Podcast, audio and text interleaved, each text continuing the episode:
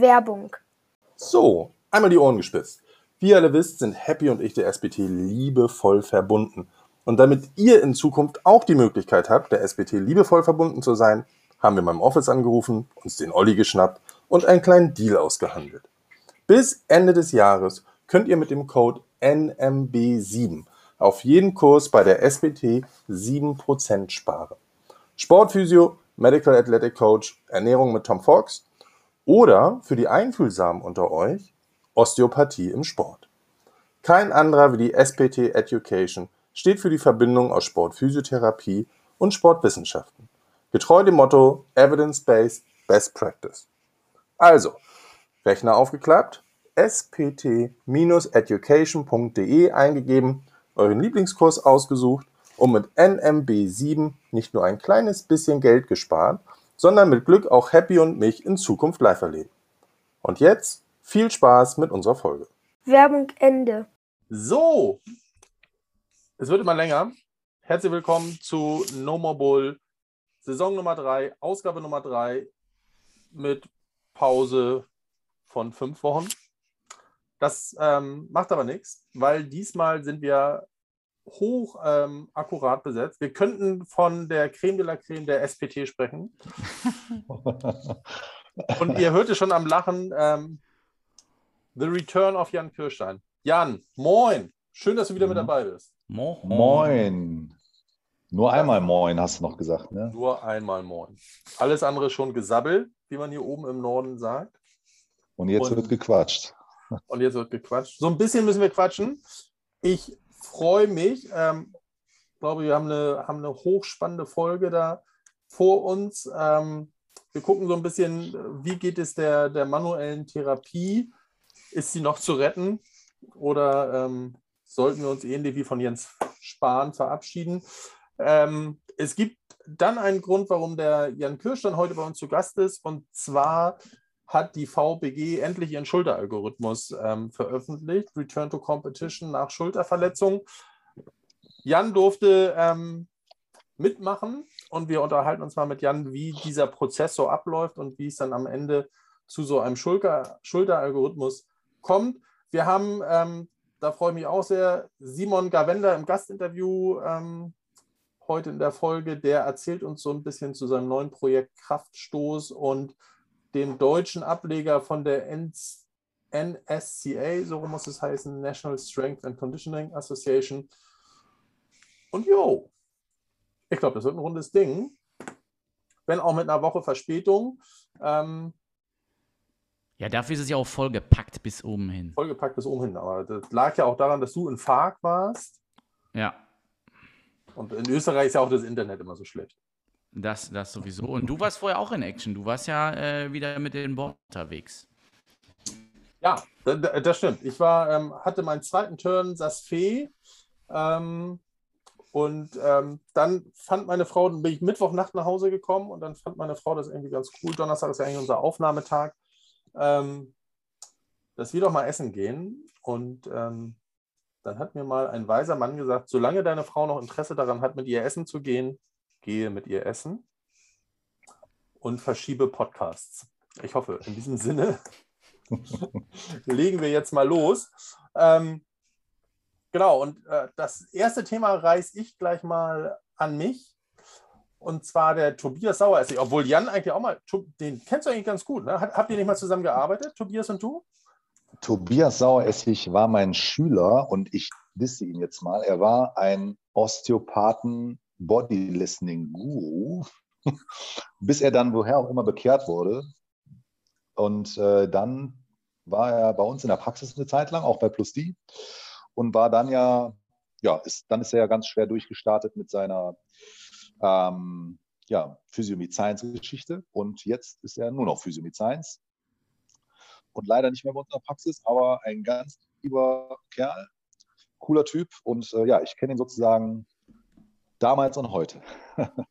leider, leider ein bisschen mikrofonscheu. Wir hatten ihn nämlich gefragt, ob er sich mit uns dazu unterhalten möchte. Ähm, da war er nicht so angetan von. Deswegen muss er jetzt damit leben, dass wir über ihn sprechen. Aber ihr hört es nur in den höchsten Tönen. Ähm, denn bevor Tobi, Jan, korrigiere mich, wenn ich das falsch auf der Kette habe, bevor Tobi ähm, zu Physiomed Science gegangen ist, hatte er für sich, glaube ich, schon mal die Website evidenzbasierte Physiotherapie.de ins Leben gerufen. Ähm, wer da mal sich durchforsten möchte, das ist so ein bisschen blockmäßig aufgebaut, gibt es eine hervorragende Abhandlung darüber, warum Nietzsche und Brach der letzte Scheiß ist. Und ähm, in das ähnliche Horn stößt er jetzt hier bei dem letzten Artikel, über den ich gestor äh, gestorben bin, gestolpert bin. Manuelle Therapie, Quo Vadis heißt das gute Stück und ist, glaube ich, für jeden eine Leseempfehlung, der in seiner Praxis immer noch damit zu kämpfen hat, dass ähm, die Hands-on-Fraktion vielleicht so ein bisschen die Überhand hat. Ich bin als ich in Malente war, bringt der Hans-Josef bringt ja dann immer so gerne alles mit, was der Thieme Verlag so veröffentlicht. Und aus der Zeitschrift Manuelle Therapie für den einen oder anderen ist ähm, mittlerweile die Zeitschrift MSK geworden. Ähm, was dieser, dieser, dieser Schwenk im Titel soll, glaube ich, ausdrücken, dass man jetzt ähm, modern ist und sich der modernen Physiotherapie widmet. Und äh, was mich da gecatcht hatte, war in der, in der MSK-Juli-Ausgabe der Titel Die Dämonisierung der manuellen Therapie. Und dann ähm, waren da zwei Artikel, die wirklich eine Lanze gebrochen haben für die manuelle Therapie, gerade in Bezug auf, die, auf diese Short-Term-Schmerzlinderung. Und das hatte ich so ein bisschen im Kopf, als ich angefangen habe, Tobis Artikel zu lesen. Ähm, und finde, der macht es dann sehr, sehr gut, äh, dass er einmal sagt, okay, über welche Mechanismen sollen wir denn sprechen? Und wir dann nochmal so, so, so einen kleinen Refresher haben. Also Positionsveränderungen in der Wirbelsäule gibt es nicht. So, davon kann man sich dann mittlerweile ähm, verabschieden. Genauso, und das ist ja quasi das, was die Hands-on-Fraktion sich immer noch so auf die Fahnen schreibt, dieses Erspüren ähm, von Läsionen. Ganz liebe Grüße an den Klaus Eder, die Key-Lesion, dass das einfach nicht zuverlässig ist. Und ähm, auch da fand ich, und da musste ich so stolpern, als ich das gelesen habe in dieser, in, ähm, der, in dem Heft von dem Thieme Verlag, dass es eine Untersuchung gibt, wo quasi in einem Modell verschiedene Gewebe Stärken nachgestellt werden konnten. Und gut ausgebildete Manualtherapeuten konnten dann an diesem Gerät sagen, okay, das ist ein fester Widerstand und das ist ein äh, weicher Widerstand und das ist ein mittelfester Widerstand, wo ich dachte, no shit, Sherlock. Also wenn ich jetzt auf den Tisch drücke und der Happy drückt auf den Tisch und der Jan drückt auf den Tisch, dann werden wir, glaube ich, alle feststellen, dass das eher ein harter Gewebewiderstand ist. Und dann schrieb sie im nächsten Satz, ja, also das ähm, dass sie das da alle rausgefunden haben, das lässt ja eigentlich darauf schließen, dass ähm, man Läsionen erfühlen kann. Ist jetzt so ein bisschen schade, dass man das auf den menschlichen Körper nicht äh, übertragen kann, weil der Hautwiderstand reagiert ja unter Berührung. Guess what? Ähm, eigentlich hätte man da schon Haken hintermachen können und sagen können, okay, das mit der manuellen Therapie lassen wir jetzt einfach mal. Die einzige Geschichte, ähm, so und jetzt muss ich ja wirklich sagen, bin ich mehrmals, glaube ich, auch schon mich dazu bekannt, ähm, dass ich ein großer Fan von Hands-Off bin. Die einzige Geschichte, die ich wirklich ganz interessant finde, ist dieser Effekt dieser somatoperzeptiven Berührung.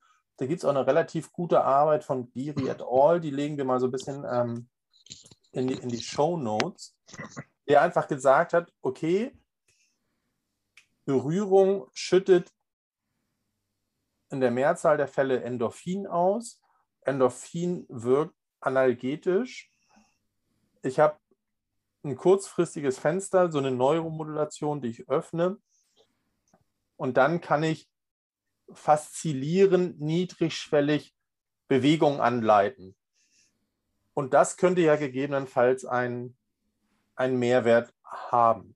Ja, und äh, also auf die Diskussion, glaube ich, würde ich mich noch einlassen, ähm, dass man sagt, gerade in den ersten zwei, drei Sitzungen, wo es darum geht, dass ich ein gutes Bonding mit meinem Patienten bekomme, kann das einen Mehrwert haben. Dieses berühmte, er fühlt sich in guten Händen und er profitiert ja davon auch, wenn er eine kurzfristige Schmerzlinderung hat. Jan, was, was hältst du davon? Oder was, was hältst du von dem, von dem Artikel von dem Tobi und was hältst du von, von manueller Therapie im Allgemeinen? Ja, Tobi hat das natürlich mal wieder super äh, recherchiert und ausgearbeitet. Ähm, ich finde, also ich habe manuelle auch gemacht und ich habe auch äh, ganz viel dieses Faszien-Release-Techniken, Active-Release-Techniken, alles mache mach ich auch manchmal noch, muss ich ganz klar sagen. Weil es gibt natürlich Patienten, wie du ja auch gerade so schön sagtest, die brauchen das. Ja. Aber wenn ich jetzt mal so in die, in die alltägliche Praxis gucke, ist, also jetzt haben wir momentan so eine, das ist der einzige Patienten, den ich wirklich manual therapeutisch behandle, das ist so eine Frozen Shoulder, weil das Ding so fest ist, der tut das tatsächlich gut, wenn man die auch mal mobilisiert. Und wenn man mal ganz ehrlich ist, die meisten haben ja gar keine Bewegungseinschränkungen. Da wird da irgendwie im leeren Raum rumgedrückt, ja, obwohl da gar keine Bewegungseinschränkung ist und die ja, brauchen eigentlich eher, ne, was ich so Mobilization with Movement, dass du das halt irgendwie mit denen zusammen auch übst, dass sie erstmal überhaupt sehen, ach guck mal, ich kann das ja bewegen. Weil viele wissen ja gar nicht mehr, oh, dass sie das bewegen können. Ne? Gerade so die, die Rückenleute, ne, wenn sie dann sich nicht mehr trauen zu beugen oder zu strecken oder irgendwie sowas. Ja, wenn du das ein paar Mal mit denen gemacht hast und so, oh ja, geht ja doch. Ne, aber äh, ich glaube, das Problem ist ja, dass die ja häufig von Ärzten, Osteopathen und Co. kommen und so katastrophisiert wurden, mit ihren Verklebungen und äh, Verhärtungen, dass alleine diese Verhärtung im Kopf wegzukriegen, ist ja das Schwierigste daran. Und da, also ich meine, du hast auch manuelle gemacht, Jan. Ne? Ja. Wie, viel wie viele Techniken haben wir gelernt in dem Kurs? Und wie viel machen wir noch davon? Ja? Allein das, ja, da brauchst du keine zwei Jahre Schule, machst, machst du ein Wochenende und dann ist gut. Na, einen halben Tag. Und dann ist gut. Ja, wenn überhaupt. Ja. Das ist ja also, endlich mal, wir, wir kommen ja nachher noch, ähm, wenn wir über die NSCA sprechen, auf, auf Wochenendkurse zu sprechen. Aber das wäre mal, das wäre, glaube ich, wäre ein gutes Zeitfenster für manuelle Therapie. Ja. Also ich sag mal, wo die mit Sicherheit eine Daseinsberechtigung haben, ist in vernünftigen Befunden und Testen. Ne? Schultertest kommen wir ja gleich nochmal zu. Aber dass du mal einen vernünftigen Kreuzbandtest lernst, dass du ein paar, Schulter, ein paar Schultertests lernst, Ne? Aber dieses ganze Erspüren und Erfühlen, schwierig. So, ne? Da hast du die verhärteten Leute, die butterweich sind und die steinharten, die nichts merken. So, ne? Das finde ich immer das beste Beispiel. Ja. Und dann ist dann ja, schwierig. Also das fand ich auch noch, noch einen schönen Punkt. Ähm, da in, in Tobis Fazit, wohinter sich ja die manuelle auch versteckt, dass es dann individualisiert werden muss und dann ähm, gibt es Responder, die gute Effekte bei der manuellen zeigen, aber alleine ähm, ein Setting hinzubekommen, um Responder auf manuelle Therapie zu identifizieren, ähm, diese, diese Clinical Prediction Rule, die ist ja auch schon gescheitert. Ja. So, und ähm, das ist, denke ich, was, und das haben wir jetzt ja auch mehrmals besprochen, aber ich fand den, den Artikel von dem Tobi da wirklich einen, einen guten Reminder und ähm, auch so, wie man es von, von Tobi kennt und wie man es dann auch von der Seite erwarten kann, die ähm, mit so einem Namen evidenzbasierte Physiotherapie durch die Tür kommt. Auch nochmal so diese Übersicht, die er gezeigt hat, ähm, wie ist die Wirksamkeit von manueller Therapie an der Wirbelsäule, wie ist die Wirksamkeit von manueller Therapie an der unteren Extremität? Wie ist die ähm, Wirksamkeit von manueller Therapie an der oberen Extremität? Und man eigentlich sagen könnte, ähm, an, der, an den Extremitäten ist MT der Trainingsbehandlung immer unterlegen. Ähm, auch die Kombination Training plus MT, was, was wir ja ähm, so in der Schule dann immer verkaufen als Mobilisation und Stabilisation. Erst der passive Teil und der aktive Teil. Auch da gibt es ähm, keinerlei Vorteile, sodass man eigentlich sagen kann, okay, dann sollten wir doch die Zeit darauf verwenden, die, die Leute zu bestärken, ähm, zu trainieren und wieder stark zu werden. Und ich dann gerne das Bild umdrehe und sage, ich glaube, nichts gibt so einen Selbstbewusstsein-Boost als ein geiler Deadlift. So, also wenn du schwere Sachen vom Boden aufheben kannst, dann macht das viel, viel mehr mit deinem Selbstvertrauen, als wenn dir da einer ähm, die LWS wieder hinschüttelt. So, und das, ähm, wo so kleine Effekte zu, zu sehen sind, ist so an der Wirbelsäule. Ähm, was ich mir so ein bisschen damit erklären kann, dass es ja außerhalb des Sichtfeldes ist, außerhalb unseres Visusfeldes, dass da eh dann die, ähm, die Rückmeldung so ein bisschen schwieriger ist, die äh, Propriozeption schwieriger ist und dass du da vielleicht über Facilitation was, was erreichen kannst. Ähm, das, das ist so das also Wirbelsäule, geringe Effekte, Extremitäten oben wie unten keine Effekte. Und dementsprechend muss man sagen, ich sage es jetzt mal, es gehört auf den Müllhaufen der Physiotherapie. Hui. Hui. Ja, bin ich, bin ich eigentlich voll bei dir. Also ich sehe das halt bei uns in der Praxis oder auch in anderen Praxen. Das Problem ist ja immer, dass du musst ja manuelle machen um das abrechnen zu können, um 2,93 Euro pro Behandlung mehr zu bekommen. Ne? So sieht es aus. Ne? Und die, aber wenn man mal richtig guckt, sind ja 90 Prozent der Rezepte dann ja doch KG-Rezepte und nicht MT-Rezepte, weil die meisten Ärzte gar nicht wissen, wofür sie es verschreiben sollen. Das natürlich irgendwelche MT-Gurus. Aber die Patienten sind ja auch so geprimed, dass die ja mit der Erwartung in die Praxis kommen, ich werde jetzt angefasst. Und ich hatte letztes Mal irgendwo einen Podcast gehört von so einem äh, Neurotypen, der sagte, du darfst ja auch nicht vergessen, wie viele Leute werden gar nicht mehr angefasst. Schon seit Jahren nicht mehr. Und dann kommt so ein Therapeut und der fasst dich mal an. Ja. Und der sieht dich sogar mal so, wie selbst dein Mann oder deine Frau dich manchmal nicht mehr sehen. Und das ganz, ist, ganz liebe Grüße an den Robby an dieser Stelle, ne? der damals der Osteopath bei CrossFit Hamburg war. Und da, ähm, wenn du nach Robby behandelt hast, dann war das Zimmer auch gerne mal 10 Grad zu warm. ja, und ähm, die Aromalampe war noch an. Und ey, also das ist,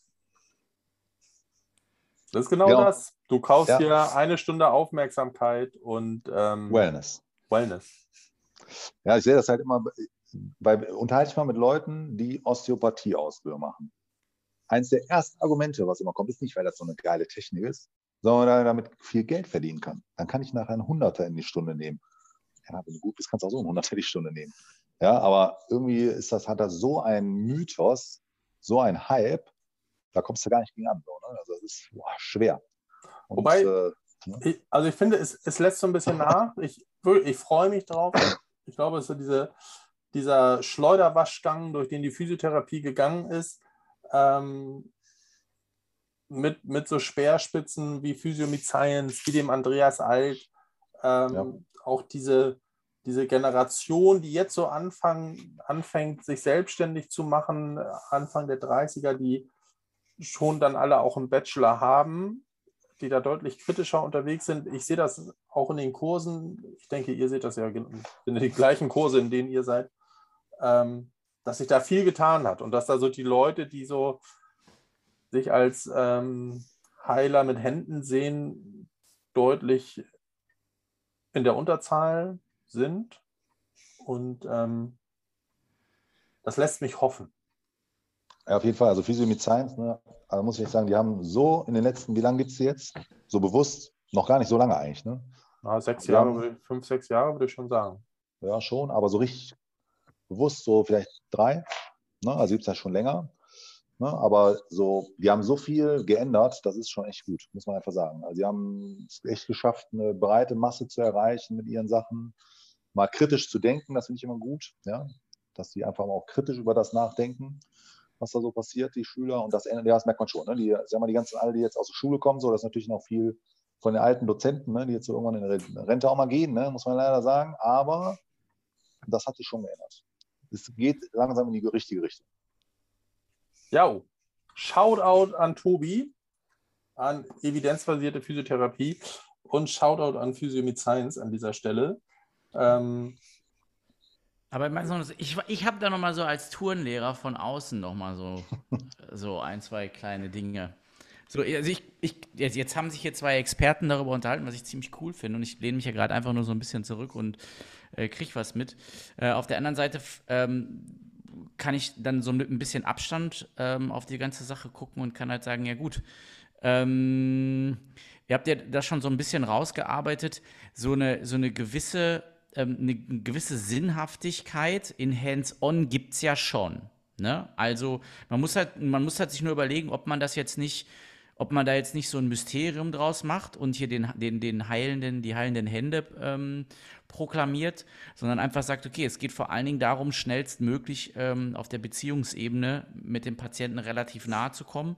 Ähm, und da ist halt Berührung ein wichtiges Tool. Ob man jetzt dafür dreieinhalb Jahre manuelle Ausbildung machen muss und dafür weiß ich nicht, wie viel tausend Euro ausgeben muss oder ob die Erkenntnis vielleicht an einem Wochenende ähm, gebracht werden kann, das sei dann mal dahingestellt. Aber prinzipiell denke ich mal so, dass ähm, mal so ein, so ich mal ein bisschen provokant gesagt, so ein bisschen Kraulen ähm, vielleicht dazu führt, ähm, dass, die, dass die Bindung zu dem Patienten, also der Rapport, der aufgebaut wird, ähm, ein bisschen intensiviert werden kann. Und das ist nun mal halt auch ein Bestandteil der Therapie, so verrückt das klingt. Ne? Also ähm, ich kenne so den einen oder anderen Therapeuten, der ähm, so, so Roboter-Therapeuten, die sagen, okay, ich mache jetzt nur noch das, was in den Studien steht. Und ähm, die, äh, ich sag mal so, die lassen sich dann auch siezen und sagen, die wollen die komplett die persönliche Ebene und alles, was zwischenmenschlich passiert, nicht über den Therapie, äh, Therapieerfolg entscheiden lassen.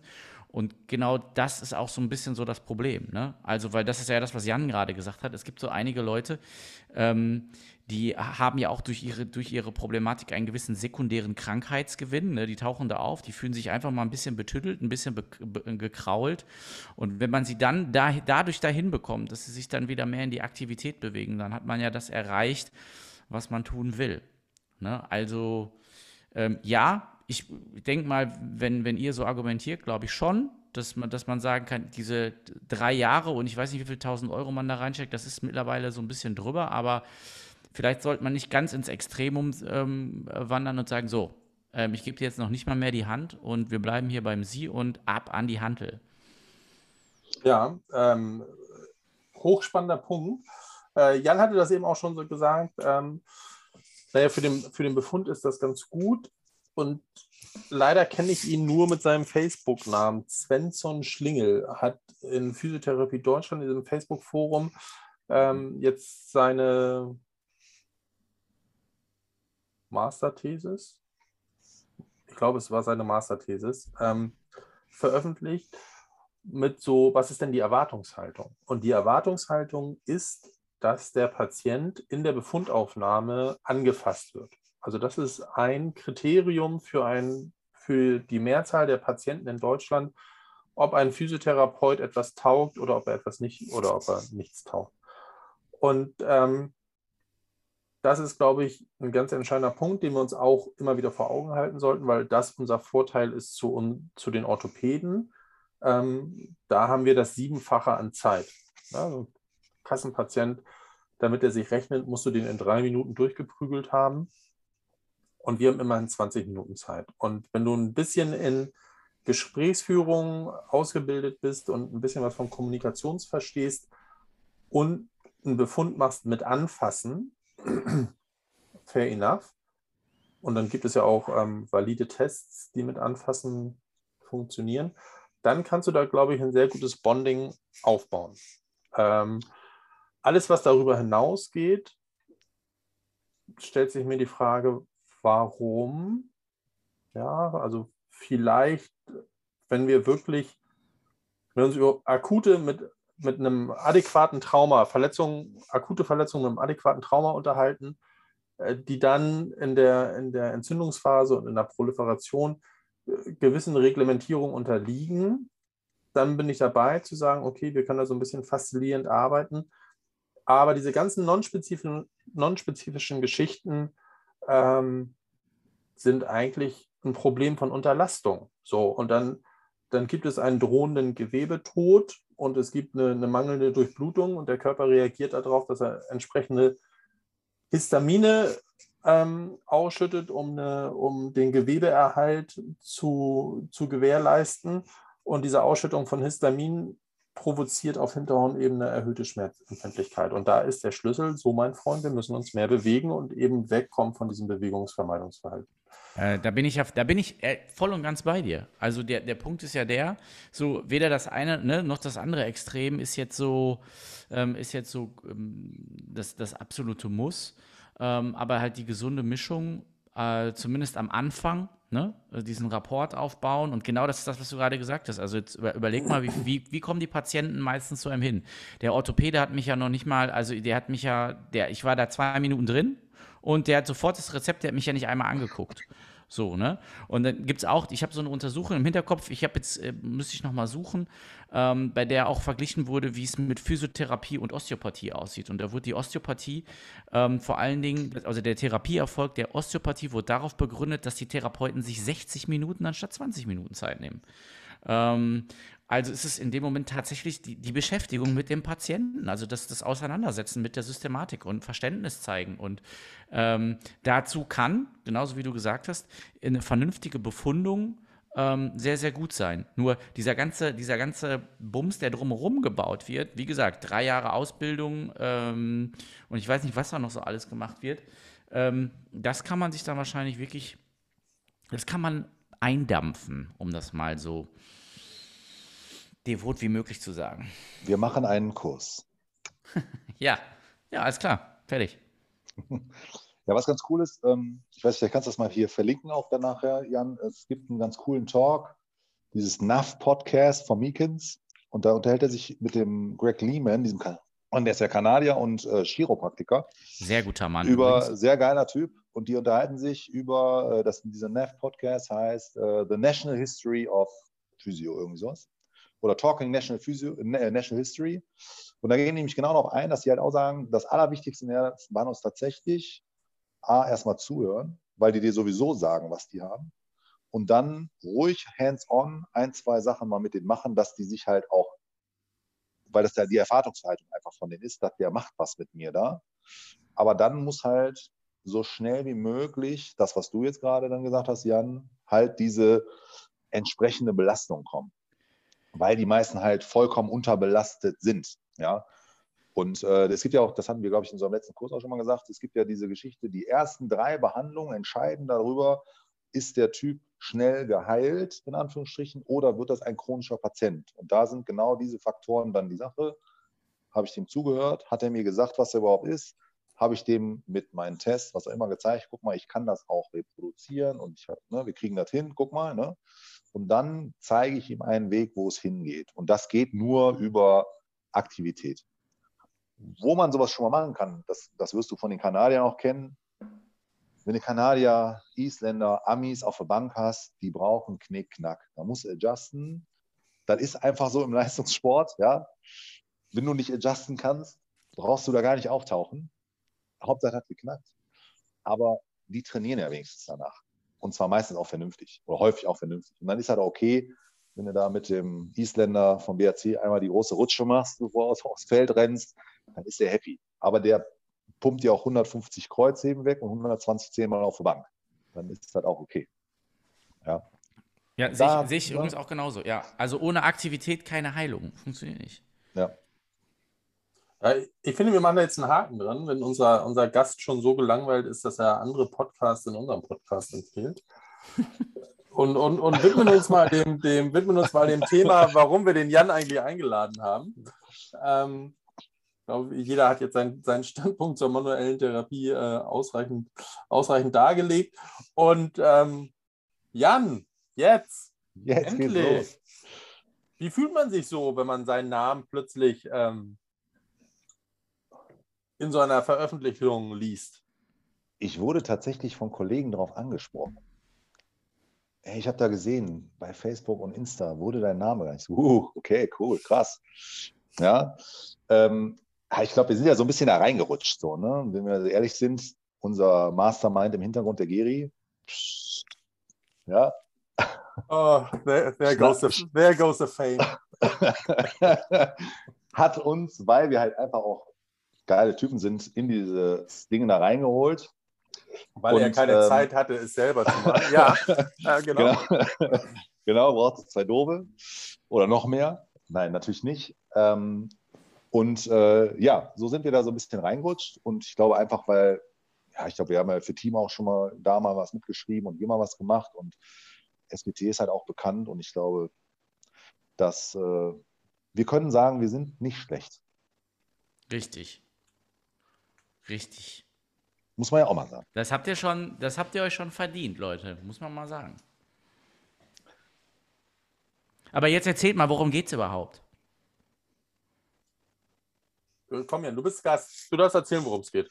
Okay, also die äh, VBG hat halt, so wie es ja auch schon für Sprunggelenk und fürs Kreuzband gibt, so ein äh, versucht, ein ja, Algorithmus nicht, also ein Handbuch der Rehabilitation äh, vom Anfang bis zum Ende mit allem, was dazugehört, Tests, äh, Return to Sports Test, Krafttest, äh, motorische Kontrolle und alles so weiter äh, zu gestalten und hat da dann halt Experten eingeladen, viele aus ganz Deutschland, Österreich, Schweiz, ähm, ihren Senf sozusagen dazu zu geben und mal gucken, was ist denn so, was, was passiert denn so in dem, im, im Leistungssport, Spitzensport, in den äh, bei den Schulter Heroes so im deutschsprachigen Raum und was wird da so gemacht und wie können wir daraus ähm, ja, ein, ja, so eine Art Algorithmus entwerfen?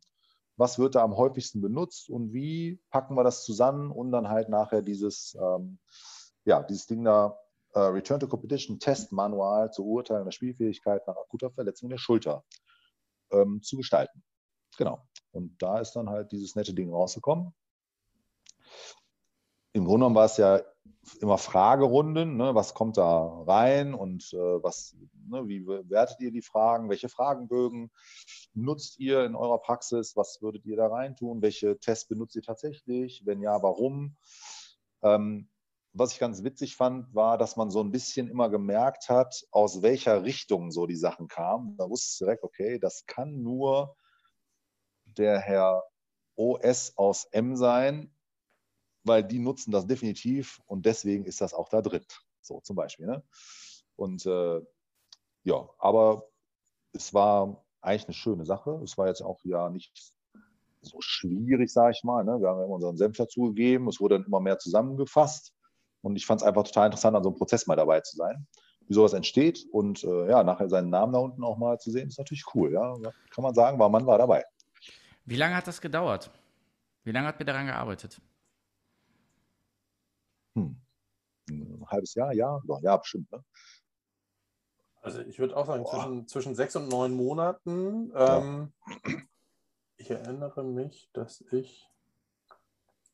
Ja, also ja, bestimmt neun Monate. Ich habe letztes Jahr im Sommer habe ich dazu schon Fragen beantwortet. Und dann war das so, ja, wie, der, genau. wie, der, Jan das gesagt hat. Ähm, das war wie so ein Siebverfahren, glaube ich. Du hast so, du hast so auf, auf ähm, Akutphasenniveau und auf, auf RTA-Niveau quasi angefangen und dann wurde gesagt, okay, ähm, findest du das wichtig, findest du das wichtig, findest du das wichtig? Und ähm, dann wurde quasi geguckt, und das ist dann Vor- und Nachteil von so einem Konsensusverfahren. Was hat viele Nennungen erhalten? Ähm, und das hat es dann quasi in die nächste Runde geschafft. Und dann wurde wieder gesagt, okay, was von diesen Sachen hat auch auf Return-to-Play-Niveau seine Berechtigung. Welche Tests möchtet ihr jetzt wieder mit dazu nehmen oder was würdet ihr sagen, ähm, ist, ist jetzt so eine Relevanz? Und so bist du quasi durch die einzelnen Stufen gegangen, bis du dann nachher an dem, an dem ähm, Abschlusstest dran warst. Und so wie der Jan das gesagt hat, war es auch für mich, dass ich fand, es war hochspannend, mal in so einem ähm, Prozess beteiligt zu sein und da an dieser Stelle auch ganz lieben Dank an die VBG und auch an den Geri, der uns da die Tür aufgemacht hat. Ähm, nichtsdestotrotz stellt sich ja zum Beispiel für Jan und mich jetzt die Frage, nehmen wir dieses Ding jetzt mit in unseren Unterricht, wenn wir uns über ähm, Rehabilitation der oberen Extremität unterhalten. So, und dann muss man sagen, ja, müssen wir, glaube ich, führt kein Weg dran vorbei, ähm, ist jetzt publiziert, ist auch eine gute Übersichtsarbeit geworden, meines Erachtens, wo ich so ein bisschen Bauchschmerzen habe und sage, okay, das kann nur ein erster Schritt sein, ist, dass man sich an der unteren Extremität die Mühe macht und sagt, okay, wir machen so einen Algorithmus für eine Sprunggelenksverletzung und wir machen einen Algorithmus für eine VKB-Verletzung. Wir haben einen Algorithmus ähm, für eine Gehirnerschütterung. Und bei der Schulter, die jetzt so das komplexeste Ding darstellt, ja, wenn, wenn wir so uns darüber unterhalten, dass es als ähm, der Schultergürtel, als HSMI, als Humeroscapular Motion Interface, als die Zusammensetzung verschiedenster Gelenke, ACG, SCG, ähm, ähm, ähm, subthorakales Gleitlager bis hin zur Wirbelsäule. Das sind ja alles, alles Gelenke, die in der Schulter mit zusammenspielen ähm, und dementsprechend vielfältig sehen die Verletzungsbilder an der Schulter aus, von Tendiopathie über Tossi, über Instabilitäten. Ähm, das mit einem so ein Testmanual abzufrühstücken, finde ich noch ein bisschen schwierig. Jan, wie siehst du das? Ja, ich glaube, das Problem ist halt dadurch, dass halt so viele ihren Senf dazugegeben haben, haben ja natürlich versucht, so die eierlegende Wollmilchsau da zu bauen und dass halt einfach alles drin ist. Und das ist natürlich cool. Wie gesagt, es ist ja wie so eine Übersichtsarbeit eigentlich, wie so eine Art Review. Was gibt es überhaupt und was können wir so machen? Aber dadurch, dass natürlich total unterscheiden musst, ne, ist das jetzt eine Impingement-Geschichte oder ist das eine Frozen Shoulder oder hat der äh, mal eine Fraktur gehabt oder hat er eine Luxation, müsste man das eigentlich noch runterbrechen und sagen, okay, bei Luxation musst du eigentlich das mittesten am Ende, ne, bei da musst du das mittesten. Ähm, was ich ganz gut fand, dass die mal so äh, aufgelistet haben, direkt am Anfang auf den ersten Seiten, was sind überhaupt die meisten Sachen, die so in den einzigen Sportarten äh, passieren. Ne? Da brauche ich halt nämlich dann im Endeffekt doch nicht so viel rumtesten, wenn du das zusammenbringst. Aber ähm, ja, ich sag mal, die VBG versucht halt natürlich, da irgendwie alle glücklich zu machen und einen Dingen hinzubekommen, wo einfach auch alles drin ist. Aber das macht es dann halt auch wieder, finde ich, schwierig am Ende zu sagen, okay, dann nimmst du das und dann nimmst du das. Also so ein Baukasten irgendwie ist dann, sieht dann noch anders aus. Müsste man dann, könnte man noch mal spezifizieren, denke ich. Ja. Gerade also wenn man spezielle Sachen rausholt. Ne? Ja, also zusammengefasst, äh, wieder von außen jetzt hier vom Tourenlehrer. Das ist ein guter Start, das ist ein guter Anfang. Ähm, aber ähm, es muss weiter dran rumgetunt und optimiert werden. Und dann kann das richtig gut werden. Ja, ich sag mal, da haben wir uns ja schon drüber unterhalten, Jan. Es sind halt ein paar Sachen leider da reingekommen, wo wir halt sagen, ja, kannst du machen, muss aber nicht. Ne? Also die ganzen, wo wir ja bei den Manuellen sind, ne? wir haben es ja eben kurz angesprochen, ja. ne? da sind halt diese ganzen, die ganzen Tests für jeden Kram der Schulter sind halt wieder dabei. Ähm, wir hatten ja auch unseren Senf dazugegeben dann. Ne? Der Hendrik Bloch da übrigens nochmal vielen Dank, cooler Typ. Hat er auch äh, super cool reagiert, hat er auch ganz viele Fragen zugestellt. Man muss halt einfach sagen, es gibt mittlerweile so viel Evidenz zu diesen einzelnen Tests, dass man sagen muss, ja, die kannst du dir auch schenken und es gibt halt wirklich eine Handvoll und die sind gut. Haben es trotzdem wieder alle Impingement-Tests da reingeschafft. Wahnsinn, oder? O'Brien so ist ne? mit dabei, Näher ist Brian, mit dabei. Mir so richtig. Jobe. Das, ja, Jo, das ist so richtig. Ja, Empty Can, Full Can, Crank Test, ne? alles hat es wieder da reingeschafft. Irgendwie, wo man sagt so, und das ist ja das, was wir versuchen in unseren Kursen immer zu sagen, hey, du brauchst alles gar nicht. Ne, du brauchst das, das, das und cool ist. Ja, sonst testest du dich da zu Tode und ja, mehr kommt dann doch nicht raus. Und das, das war so eine Sache, wo ich sagen würde, ja, das finde ich ein bisschen blöd, dass das wieder drin war oder jetzt wieder drin ist.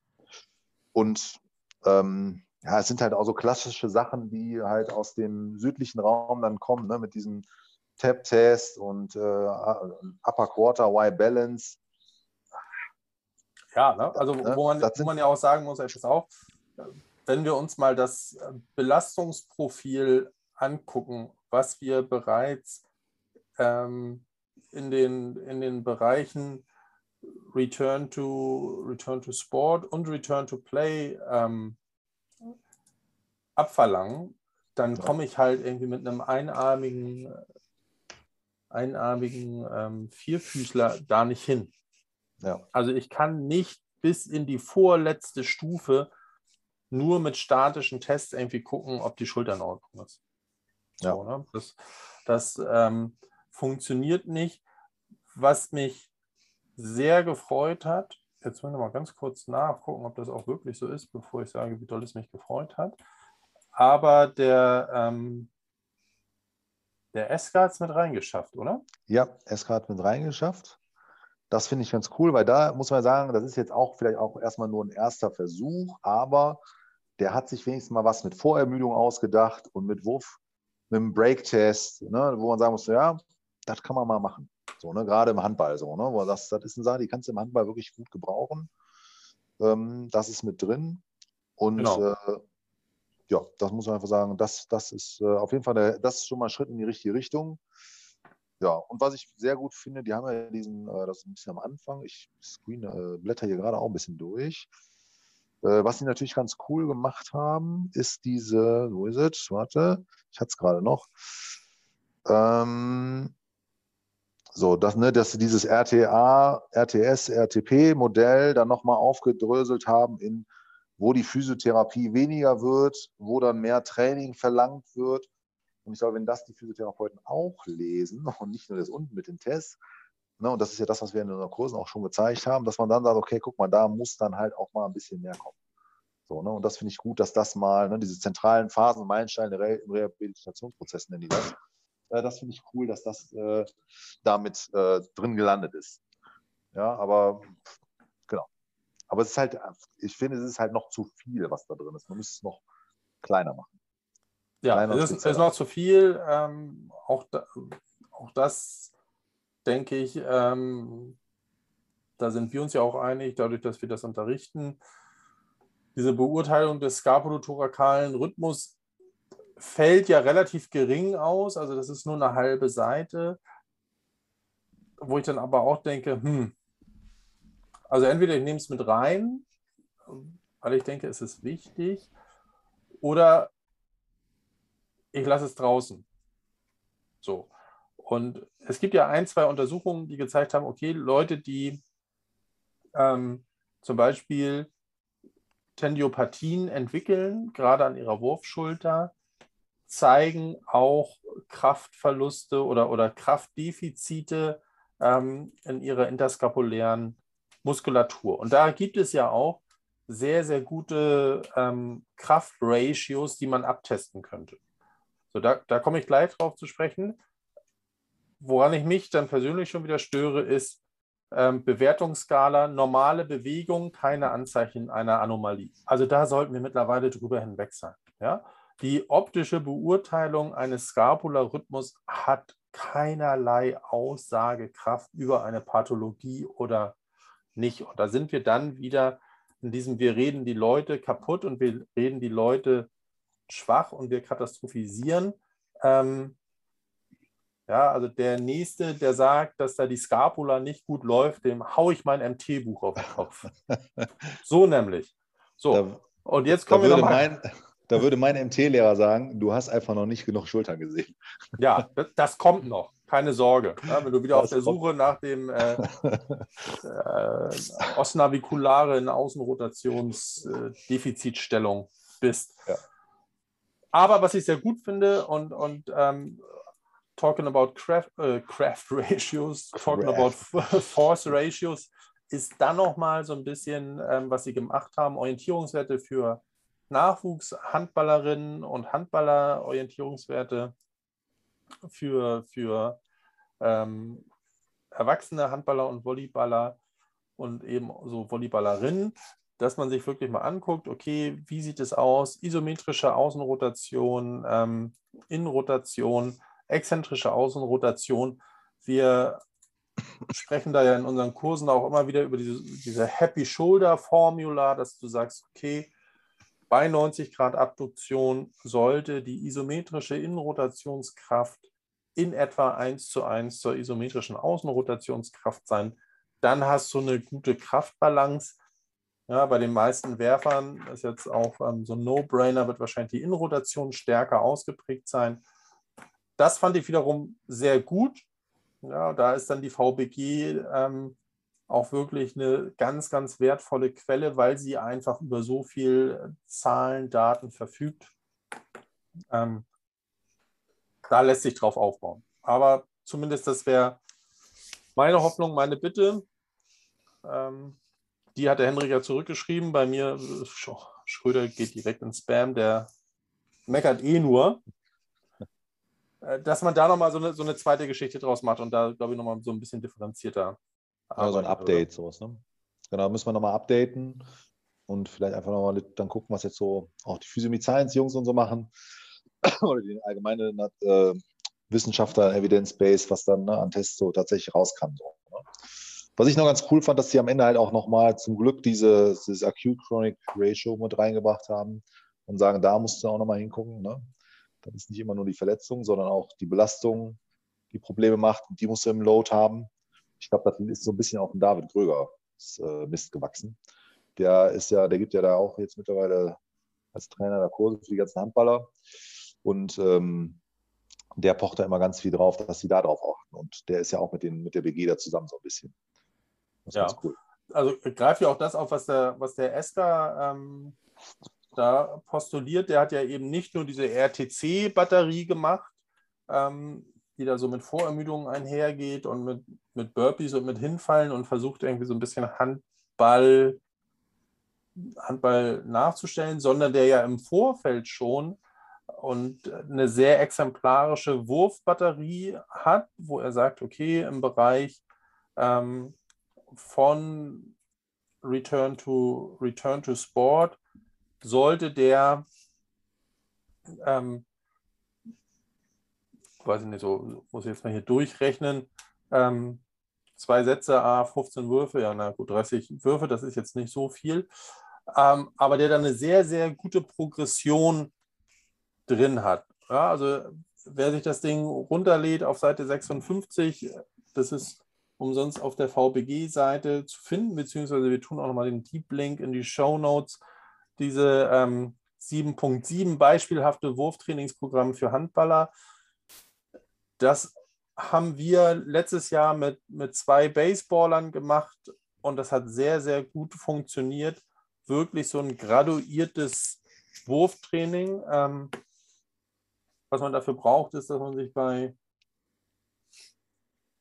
den bekannten Suppliern mal so eine Radarpistole besorgt, dass du auch abschätzen kannst ähm, oder, oder wirklich sehen kannst, dass der mit 50 und 65 Prozent seiner, seiner maximalen Intensität auch arbeitet. Jan, ich glaube, das war auch eine Folie von dir, oder? Dass der Wilks das mal festgestellt hat, dass wenn du die Leute nur schätzen lässt und sagst, okay, wirf mal mit 50 Prozent und du müsstest heimlich sie ähm, gerne weit drüber liegen, also auch so um 25 Prozent drüber liegen. Ne? Ja, genau, die haben die Baseballer da getestet und dann waren, also es waren NS, NSCA, äh, NSCA sag ich schon, N, äh, also College-Spieler, das sind ja die, die dann in die Profiliga wechseln als nächstes und die hatten halt bis zu 30 Prozent Abweichung. Ne? Also man sagt, ja, werfen wir hier 50 Prozent, dann waren die bei so 75 und wenn die sagten, so jetzt, rufen wir 5, jetzt wirfen wir 75 Prozent, dann waren die schon weit über 90. So, ne? Also das heißt, das Gefühl für die Geschwindigkeit haben die gar nicht. Ja, keine Chance. Vollkommen daneben. Ja, deswegen ähm, als guter Physio investiert man da jetzt mal rein. Das ist günstiger als ein manuelle Kurs. ja, ey, die, die ist, äh, also die ist äh, erschwinglich, glaube ich. 139 Euro oder so. Hat so ein, zwei Schönheitsfehler. Also die hat einen sehr, sehr, sehr kleinen Korridor. Also du musst schon sehr genau werfen, ähm, damit sie das auch misst. Aber sonst geht das, geht das ganz gut. Ja, solange du damit im Straßenverkehr noch ein paar Marken nebenbei machen kannst, das doch gut. Genau. Und vom letzten Karneval sollte es ja eigentlich noch äh, so eine Uniform haben. Richtig. Fertig.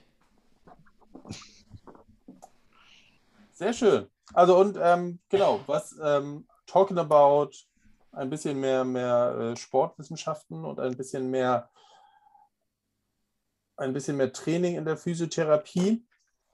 Gibt es jetzt äh, auch nochmal eine feine Geschichte die wir, die wir uns ange, angeguckt haben. Und zwar ähm, der der Jonas, unser neuer Lieblings-Jonas, unser Seen-Jonas, ähm, hat sich da irgendwie mit den Jungs von den Cologne Centurions zusammengetan.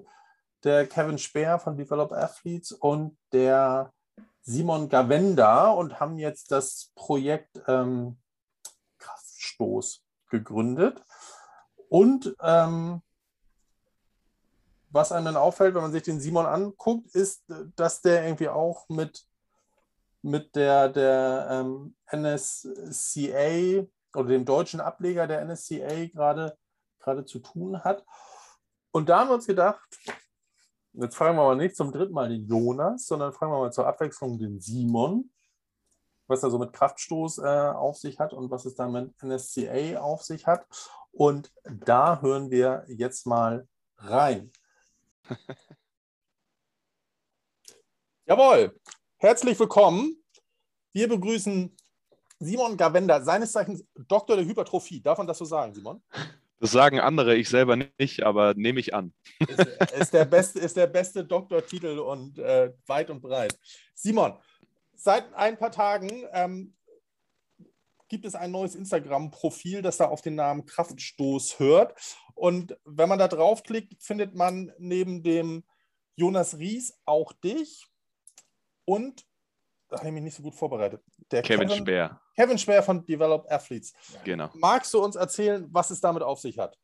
Ja, gerne. Ähm, Im Sommer irgendwann habe ich mir überlegt, äh, irgendein Online-Angebot für Footballspieler zu schaffen, was die Lücke schließen soll zwischen ich mache gar keinen Plan und ich habe eine 1 zu 1 Betreuung, die halt dann oft mit sehr viel finanziellem Aufwand verbunden ist. Ich selber hatte teilweise 1 zu 1 Betreuungen, die letzten Jahre halt sporadisch nur noch, aber ähm, das ist so ausgeplätschert und ich habe auch zeitlich nicht mehr die Kapazität, da weiterzumachen. Und dann habe ich mir überlegt, so, so ein, ja, ein Online-Hop-In-Programm mehr oder weniger zu machen.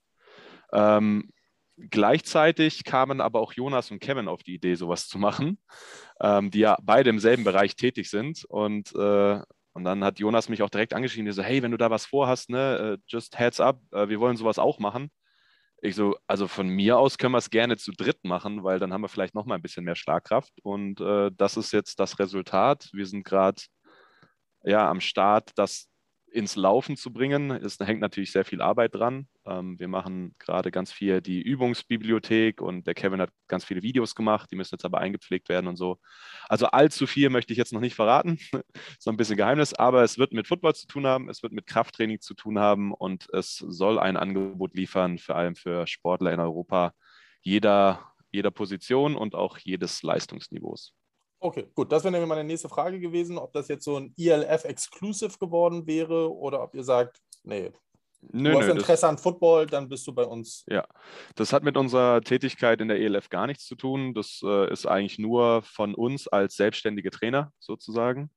Natürlich ist Jonas bei, Gal Jonas bei Galaxy und Kevin und ich, wir sind beide bei, bei, äh, bei den Centurions, aber das läuft nicht über die. Ähm, zumal die Teams ja dann wirklich eine Teambetreuung bekommen. Also der Kevin macht unser Team im Gruppensetting wirklich vor Ort fit. Ähm, das hat mit, mit dem Programm dann überhaupt nichts zu tun. Sehr schön. Gibt es so einen Minimumbedarf, den, den man braucht, wenn man sich an euch wendet? Oder? In welcher Form? Also müsstest du sagen, hey, du, du müsstest Zugang zu einem Gym haben oder du müsstest vielleicht doch eine Handelstange mit 100 Kilo haben, damit das Sinn macht? Ja, also ein Studio oder ein Home Gym sind schon sinnvoll. Ähm, ich denke, wir werden die ein oder andere Geräteübung vielleicht auch mal drin haben. Aber das meiste wird natürlich sehr, sehr handelbasiert sein, das heißt Lang- und Kurzhantel. Ähm, und dann hängt es davon ab, wie stark du bist, wie viel Kilo du zu Hause brauchst. Ne? Deswegen, ähm, das wird jetzt kein Home-Body-Workout irgendwas gedöns, weil dafür gibt es genug andere äh, Anbieter sondern das ist äh, reines Fitnessstudio, Gym planmäßig. Also wir haben uns auch erstmal dagegen entschieden, irgendwas für, für Sprinten auf dem Platz oder so zu machen, sondern wirklich, dass die Leute mal weg von diesen Powerlifting, Bodybuilding-Plänen im Football kommen. Das ist eigentlich so ein bisschen der, unser Anspruch. Anspruch. Habt ihr euch eine Deadline gesetzt? Ab wann sollte man ähm, sich das nochmal auf Wiedervorlage legen? Ja, unsere Deadline war im Oktober. Wie es halt so ist mit den Neben, äh, Nebenprojekten, hat es für uns nicht immer Priorität gehabt, äh, mal bei dem einen, mal bei dem anderen. Ähm, deswegen, wir machen gerade so schnell wir können und wollen demzufolge auch so schnell wie es geht an Start. Ähm, es ist immer noch genug Zeit für die kommende Saison im Frühjahr sich vorzubereiten. Deswegen machen wir uns da jetzt nicht den Todesstress. Und wenn es läuft, dann läuft es. Also ich denke, äh, man kann da dann dazu stoßen, weil wir, wir werden das dann schon ausrichten auf, auf den üblichen europäischen Footballkalender so ein bisschen. Und demzufolge gucken wir mal, wann wir es schaffen. Also diesen Monat haben wir uns eigentlich intern jetzt gesetzt, dass wir es diesen Monat wirklich an den Start bringen. Aber da hängt halt viel dran. Die Plattform, die Videos, äh, das Instagram-Profil an sich ähm, und noch wahrscheinlich ganz viel Zeug, was Sie jetzt gerade noch nicht mal auf dem Schirm haben. Ähm, unser Logo ist aktuell in, in zehn Minuten entstanden gefühlt. Also da müssen wir, müssen wir noch an vielen Stellen ran. Super. Nichtsdestotrotz, wir halten das mal fest. Jonas, Kevin und Simon, sicherlich ähm, drei Namen, die man, wenn es um Footballtraining geht, gerne auf dem Schirm haben darf. Und äh, umso mehr freuen wir uns, was da noch kommen wird von Kraftstoß. Simon, eine zweite Geschichte, ähm, die man momentan mitbekommt, wo dein Name fällt, ist die NSCA, die National Strength and Conditioning Association, jetzt auch mit einem deutschen Ableger, ähm, die da ja mit deinem Kopf werben. Was erwartet uns da? Hm. Ja, also die, die NSCA ähm, kommt ja eigentlich aus Nordamerika. Ähm, dort hat sie sich gegründet, aber über die Zeit äh, hat, hat die auch verschiedene Ableger gegründet. Ähm, soweit ich weiß, gibt es in Japan einen, Spanien, England und noch ein paar Länder, glaube ich. Ähm, und jetzt ist endlich mal Deutschland dran. Also ich glaube, jeder, der irgendwie sportwissenschaftlich und auch Athletiktraining mäßig ähm, interessiert ist, wird irgendwann mal über die NSCA gestolpert sein. Ähm, für alle ist es vielleicht nicht geil, weil es nur auf Englisch ist. Ähm, und gerade die, die Bibel des Conditionings, also dieses Buch von denen, Essentials of Strength Training and Conditioning, ähm, das gab es immer nur auf Englisch. Und genauso dann, wenn man sich zertifizieren lassen möchte von denen als Certified Strength and Conditioning Specialist, den CSCS, war sowohl das Lernmaterial als auch äh, die Prüfung auf Englisch. Und das hat, so wie ich das mitbekommen habe, in meinem Umfeld sehr viele immer abgeschreckt. Ich habe die Prüfung auch sehr lang vor mir hergeschoben, weil ich gedacht habe, okay, für den Aufwand brauchst du es jetzt erstmal nicht. Jetzt brauche ich es für unseren neuen Master, deswegen habe ich es dann irgendwann mal gemacht und bin dann auch in so einen Verteiler reingerutscht, ähm, wo dann irgendwann hieß, ja, hier ähm, Chapter Germany ist in Planung, die wollen da was an den Start bringen. Und habe ich mich äh, unabhängig von meinem Chef relativ zeitnah gleichzeitig gemeldet, ohne dass wir wussten, dass wir beide die Leute angeschrieben haben, so von wegen, hallo hier, wir hätten Bock irgendwie mitzuwirken. Ähm, für die, die die NSCA nicht kennen, das ist ja eine gemeinnützige Organisation, die sich zum Ziel gemacht hat, die Praxis und die Wissenschaft zu verbinden und dann halt eine Community für Athletiktrainer zu schaffen, sozusagen, beziehungsweise SNC-Coaches, wie die coolen Jungs sagen würden. Und äh, das soll jetzt nach Deutschland kommen. Das heißt, äh, die Athletiktrainingsszene, die Konditionstrainer-Szene, die wächst ja hier auch. Nur gibt es noch keine Plattform oder keine, kein Netzwerk. Und das soll die oder will die NSCA jetzt schließen ähm, mit diesem Global Chapter Germany. Ähm, das he heißt, was gerade so läuft, ist, ähm, die erste Konferenz wird laufen im Dezember, online leider wegen Corona. Kostenlos, so ein bisschen als Startschuss für, für, die, für die ganze Szene, um sich mal kennenzulernen, sich zu vernetzen, die Leute mal irgendwie zu versammeln an einer Stelle. Die Anmeldungen sind auch schon relativ hoch. Das ist ganz cool. Gleichzeitig läuft gerade die Übersetzung vom Essentials-Buch äh, dann soll auch früher oder später dann auch äh, der CSCS als Prüfung übersetzt werden, dass man den dann auch irgendwann in Deutsch ablegen kann. Und ja, mein Chef und ich sind da halt an manchen Stellen so ein bisschen mit drin. Also was jetzt Übersetzungsthemen angeht, bin ich jetzt ein bisschen dabei. Was äh, so wissenschaftliche Beratung angeht, ist mein Chef eher dabei, der Stefan Geister, den kennen ja auch die meisten wahrscheinlich. Ähm, dann sind es noch verschiedene andere Leute. Ähm, zum Beispiel, wir haben noch eine Person für den, den Instagram und Social Media Content. Äh, wir haben eine Person, die dann wahrscheinlich die Geschäftsführerin wird. Also wie gesagt, ist eine gemeinnützige Organisation und die hat das Ganze auch so ein bisschen mit ins Rollen gebracht. Und da sind wir natürlich sehr dankbar für, weil da geht es natürlich auch ganz viel um, um rechtliche Sachen mit, dem, mit der Original-NSCA sozusagen, dass da ähm, Kommunikation passiert. Da gab es schon unzählige Meetings mit Nordamerika, was zeitlich natürlich auch immer schwierig ist. Aber ja, das ist so vielleicht ein grober Abriss, wo das Ganze gerade steht. Hochinteressanter, hochinteressanter ja. Abriss. Ähm, das Einzige, wo ich jetzt gerade drüber, drüber gestolpert war, ähm, korrigiere mich, wenn ich das falsch verstanden habe. Du hattest jetzt gesagt, du brauchtest diesen Abschluss für dein Masterstudium. Soweit ich das jetzt auf der deutschen Seite erkennen konnte, sind das ja erstmal nicht universitäre Zertifikate, mhm. die du da abschließen kannst. Wie passt das zusammen? Ähm, anderer Hintergrund. Ähm, wir haben einen neuen Master ins Leben gerufen bei uns an der Hochschule. Ähm, mit Die, dem. die IST in Düsseldorf. Genau, IST Hochschule in Düsseldorf. Äh, das ist der Master in Trainingswissenschaft und Sporternährung, der sich inhaltlich sehr stark an den Inhalten von dem NSCA-Buch orientiert, weil unser Ziel war es, ähm, dass die Absolventen von uns dann mit möglichst wenig Aufwand danach unabhängig von uns die CSCS-Prüfung ablegen können. Weil CSCS ist ja keine Ausbildung, sondern ein Zertifikat, wo man einfach nur hingeht und eine Prüfung ablegt. Die einzige Voraussetzung bisher war immer, dass man einen Hochschulabschluss hat. Das heißt, er muss nicht mal zwangsweise unbedingt im Sport gewesen sein, sondern man hat da seine Zeugnisse an die NSCA geschickt und hat gesagt, ich würde gerne die Prüfung ablegen an folgendem Datum da und da. Dann haben die das geprüft und haben dich dann eventuell zugelassen und dann hat man die Prüfung abgelegt. Und äh, das wird sich ändern. Ab, soweit ich weiß, 2030 ähm, wird die NSCA Hochschulen und Studiengänge zertifizieren oder akkreditieren. Das heißt, dann kriegt man den NSCA-Stempel, wenn das Curriculum halt zu den Ausbildungsinhalten der NSCA passt. Und da ist dann zum Beispiel ein Kriterium gewesen, dass äh, Lehrpersonen selber CSCS sein müssen. Und demzufolge haben wir gedacht, okay, wir versuchen uns möglichst früh zu akkreditieren von denen. Und demzufolge musste ich dann ran und den CSCS ablegen, weil ich da halt zum Teil auch unterrichten werde. Und mit ein paar Kollegen zusammen, also im Dreierteam mehr oder weniger oder im Viererteam äh, mit wechselnden Rollen, haben wir ja den Studiengang zusammengezimmert, inhaltlich. Und demzufolge musste ich den dann ablegen. Und wie gesagt, aktuell ist es noch so, jeder von jeder Uni kann sich aktuell da noch anmelden und sagen, ich würde den gern ablegen, ähm, weil es halt nur ein Zertifikat ist. Aber einen Hochschulabschluss braucht man aktuell auf jeden Fall dazu. Okay, sehr gut. Das ist ja dann schon mal eine, in Anführungsstrichen, Hürde oder ein, eine Qualitätssicherungsstufe Stufe mehr. Ähm, die, die zweite Geschichte oder was mir jetzt gerade noch mal so eingefallen ist, wo wäre da so ein inhaltlicher Unterschied zu einem klassischen Studium der Sportwissenschaften, wie man es bisher in Deutschland kennt? Bei was jetzt genau? Also wenn man Bei- sich auf die bei- Prüfung vorbereitet? Ja, oder wenn, wenn ihr sagt, äh, ihr möchtet mit dem Ziel 2030 das äh, etablieren an der IST, gibt es da inhaltliche Unterschiede oder was spricht für, für den Ausbildungsgang ähm, bei euch oder wo sind da die Unterschiede im Vergleich zur Sportwissenschaft?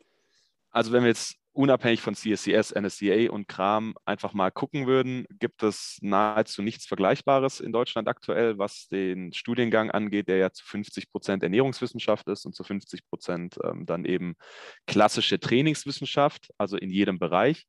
Wenn man das zusammennimmt, ist es ja so ein bisschen die Tätigkeit von einem Athletiktrainer, mehr oder weniger, oder von jeder Art von Coach, also egal auch ob Personal Training oder sonst irgendwas. Ähm, und A, dieses Hybridmodell macht es natürlich äh, sehr besonders. Die Spoho hat jetzt was Ähnliches an den, an den Start gebracht. Ähm, nur wir als FH haben vielleicht dann noch einen höheren Anwendungsschwerpunkt, also sehr praxisnah. Wir haben sehr viele ähm, externe Dozenten deutschlandweit. Das heißt, man sieht hier nicht nur von einer Uni irgendwelche Leute, sondern man sieht die dann auch von anderen Unis als Gastreferenten, ähm, dass sie dann zu uns kommen und unterrichten.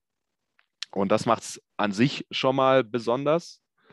Ähm, und ja, an sich war die, die Anforderung damals von meinem Chef zu mir, einem Kollegen, also der eine Kollege, der, der Eduard Isenmann, der hier auch äh, arbeitet und an der Sporthochschule, der Chemie und Sport studiert hat, war die Ansage damals, macht ihr beide mal einen Master, wie ihr ihn gerne gehabt hättet. Weil ich kenne kaum eine Person, die mit seinem eigenen Master zufrieden war. Ich glaube, die einzige Person jemals, die ich gehört habe, die gesagt hat, ja, voll geil hier, war die, äh, die nach Leipzig gegangen ist. Also der Kollege hat äh, im Bachelor mit mir studiert, ist dann nach Leipzig zum Master. Alle anderen, die ich immer gesprochen habe, die waren immer unzufrieden mit ihrem Master. Deswegen, egal, es gab unterschiedliche Gründe, inhaltlich, strukturell, organisatorisch, was auch immer. Und äh, das wollten wir halt dann ändern. Das heißt, wir haben uns dann hingesetzt. Ich habe den Trainingspart mir zusammengezimmert. Der Eddie hat äh, den Ernährungspart zusammengezimmert. Dann haben wir einen Professor noch mit dazu gekommen als, als Studiengangsleiter. Der hat da dann auch nochmal seinen Input gegeben und das ist halt jetzt an den Start gegangen. Und als private Hochschule hat man halt natürlich erstmal orgamäßig einen Vorteil oft gegenüber staatlichen, weil wir halt sehr viel schneller reagieren können wir sind uns auch bewusst, dass der Student im Mittelpunkt steht und nicht unsere eigene Forschung, sondern darum geht es uns, um die Ausbildung und damit halt auch vielleicht, was die Qualität angeht, gewisse Unterschiede.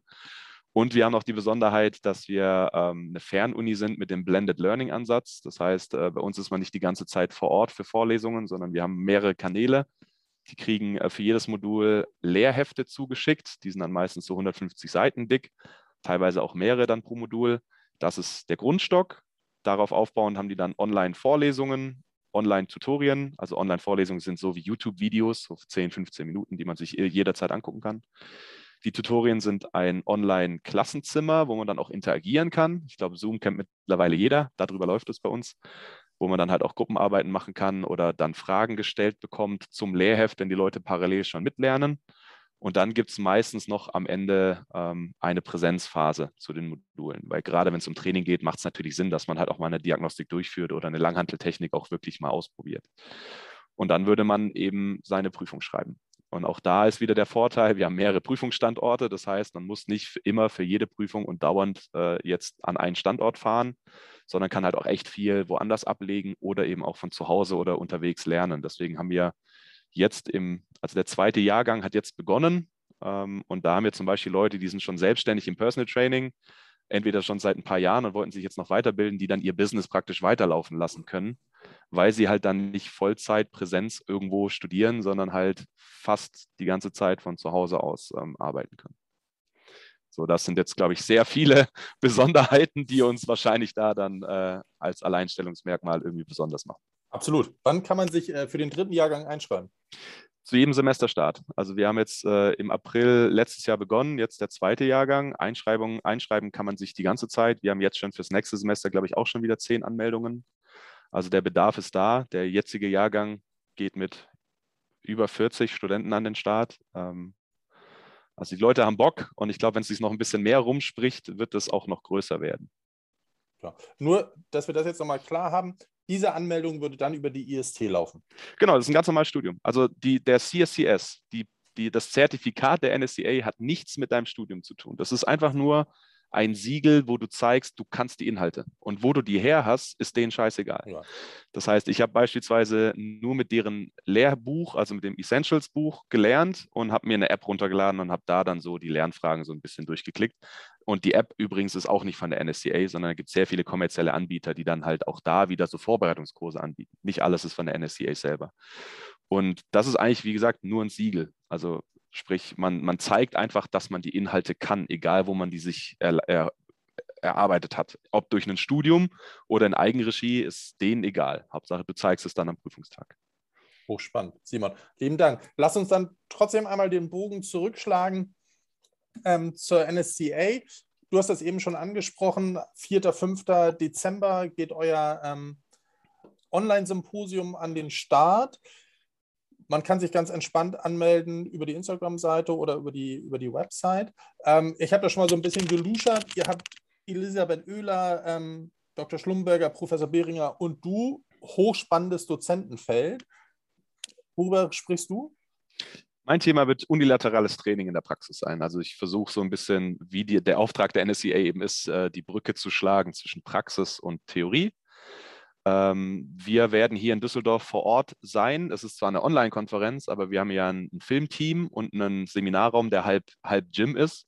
Das heißt, ich werde dann wahrscheinlich, ich habe es mir noch nicht im Detail überlegt, aber die Hälfte wahrscheinlich so ein bisschen aktuell, aktueller Stand ähm, der Wissenschaft vielleicht vorstellen und dann die ein oder andere Übung mit einer Versuchsperson so ein bisschen mal vormachen. Also dass man halt auch so ein bisschen Praxisfeeling bekommt, weil nur Theorie, Vorträge sind halt von der NSCA auch nicht unbedingt das, was man erwartet, sondern die haben oft auch sehr anwendungsbezogene Inhalte.